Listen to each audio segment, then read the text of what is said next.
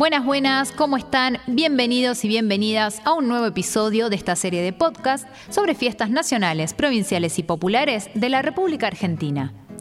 Por acá Tiziana reportándose nuevamente con ustedes, esta vez para viajar a conocer una de las fiestas más concurridas de la zona centro de nuestro país, la Fiesta Nacional de la Cerveza. Muchos de ustedes probablemente la conocen como Oktoberfest, y sí, me refiero a esa multitudinaria fiesta que todos los años convoca a los fanáticos de la birra en la magnífica Villa General Belgrano, en medio de las sierras cordobesas. Mejor marco no podía tener. Voy a comenzar por contarles que esta celebración lleva ya 57 años y como muchos sabrán, es la versión argentina de la Oktoberfest alemanas. La posta a posta, digamos. A lo largo de los años se ha constituido en la fiesta cervecera más importante, no solo de Argentina, sino de toda América Latina. Se realiza durante 11 días, aunque los fines de semana son los momentos más concurridos. En total, se calcula que es visitada por alrededor de 150.000 personas. Es de entrada paga y por supuesto es recomendable reservar la estadía con mucha anticipación, no solo para conseguir mejores precios, sino también para asegurarse alojamiento lo más cerca posible de la fiesta. La verdad es muy muy convocante. Su origen nos remite a la década de 1960, cuando los inmigrantes alemanes de la Villa General Belgrano decidieron replicar en esta localidad los festejos cerveceros de Múnich y otras ciudades de su país natal, Ok, acá hago un paréntesis para contarles que Villa General Belgrano está conformada por descendientes de inmigrantes centroeuropeos que conservan muchas tradiciones de sus antepasados. Estamos hablando de descendientes principalmente de alemanes, suizos, austríacos y también italianos. Ahora sí, Volvemos a la década del 60.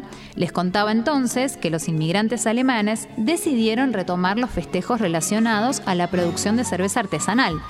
Por entonces se organizaron orquestas y grupos de bailes, ferias gastronómicas y las primeras ediciones se desarrollaron en la Plaza José Hernández.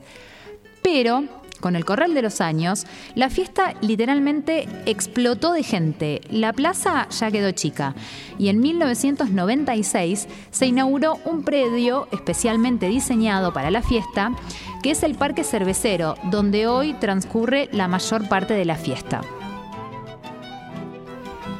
¿Por qué digo la mayor parte? Bueno, porque también se realizan actividades en el centro de la ciudad, donde se lleva a cabo una auténtica demostración de la diversidad cultural con un colorido desfile de las colectividades que poblaron Villa General Belgrano.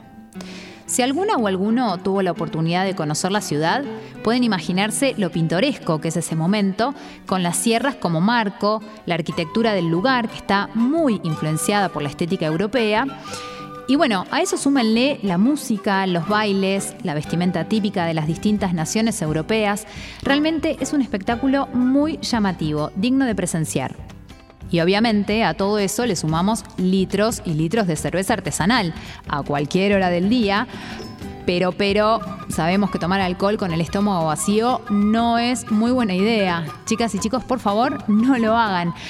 Por eso no todo es cerveza en la Oktoberfest y en el Parque Cervecero también podemos encontrar distintos puestos de comidas tradicionales alemanas como las salchichas Frankfurt, los imperdibles Leberwurst, las costeletas de cerdo ahumadas y las famosas salchichas con chucrut.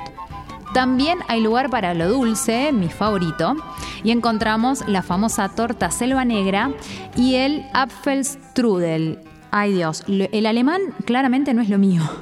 Pero bueno, se trata de un pastel tradicional de manzanas con masa de hojaldre. Volviendo a la cerveza, uno de los puntos clave de la fiesta es la ceremonia del espiche. ¿Qué es esto? Bueno, algo muy divertido. Voy a tratar de explicarlo para que puedan imaginar la foto en su cabeza. El espiche es el momento en donde se destapa el primer barril de cerveza del día. Pero esto sucede sobre un escenario, introduciendo una canilla de madera en el barril previamente agitado, lo que hace que la espuma y la cerveza salga disparada a chorros, bañando a toda la multitud que agita desde abajo del escenario con vasos cerveceros en la mano, rogando que caiga algo adentro mientras quedan completamente bañados de birra. Imaginen la escena y lo pegajoso que quedan todas y todo después de ese episodio. De cualquier manera, es uno de los más importantes y divertidos de la fiesta, así que cuando quede atrás esta pandemia y podamos volver, sin dudas, hay que presenciar un speech de la Fiesta Nacional de la Cerveza.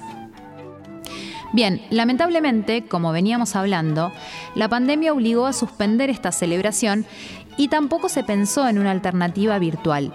Por primera vez en más de 50 años no vamos a tener Oktoberfest en Argentina más allá de la celebración en sí, esto implica un golpe muy grande a todo el sector turístico de Villa General Belgrano. Para que se den una idea, fuentes oficiales señalaban que en marzo tenían casi el 50% de ocupación hotelera para la fecha que obviamente fue suspendida.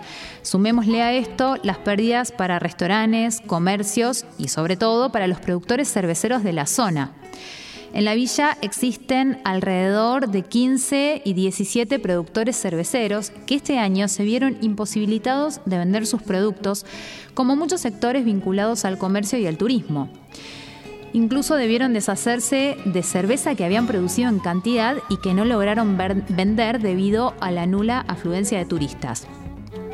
Sin embargo, la comuna ofreció una solución que fue disponibilizar una tienda online para que los productores, no solo de cerveza, sino de otros productos regionales de la villa, puedan realizar ventas online. Hay muchas promos por estos días con motivo de la fiesta de la cerveza. Eh, pueden encontrar eh, promos de cerveza artesanal y hacen envíos a todo el país. Para poder comprar los productos tienen que ingresar a la web bcorta.gblarga.com.ar o si no en las redes de Villa General Belgrano encuentran toda la información eh, que necesitan. Lamentablemente sabemos que la situación es difícil para muchos sectores. Esto es un ejemplo de aquello que les contaba en el primer episodio, cuando les destacaba la importancia de las fiestas nacionales, provinciales y populares, no solo desde el aporte cultural, sino también desde el impacto económico que poseen. En fin, vamos a poner garra y buena onda porque esto va a pasar. Más tarde o más temprano vamos a poder retomar las celebraciones presenciales eh, de todas nuestras fiestas y obviamente con todos los beneficios que eso trae más allá del esparcimiento.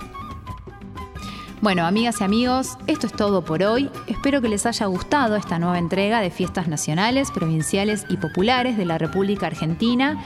Los invito nuevamente a seguirnos en nuestras redes sociales, Facebook, Instagram y Twitter, y a visitar nuestra web fiestasnacionales.org para acceder a mucha más info sobre este tema. Recuerden que pueden dejarnos sus comentarios, sus fiestas favoritas o también pueden pedirme info sobre alguna fiesta en particular que quieran conocer a través de esta serie de podcast. Mi nombre es Tiziana y me despido hasta el próximo episodio. Chau.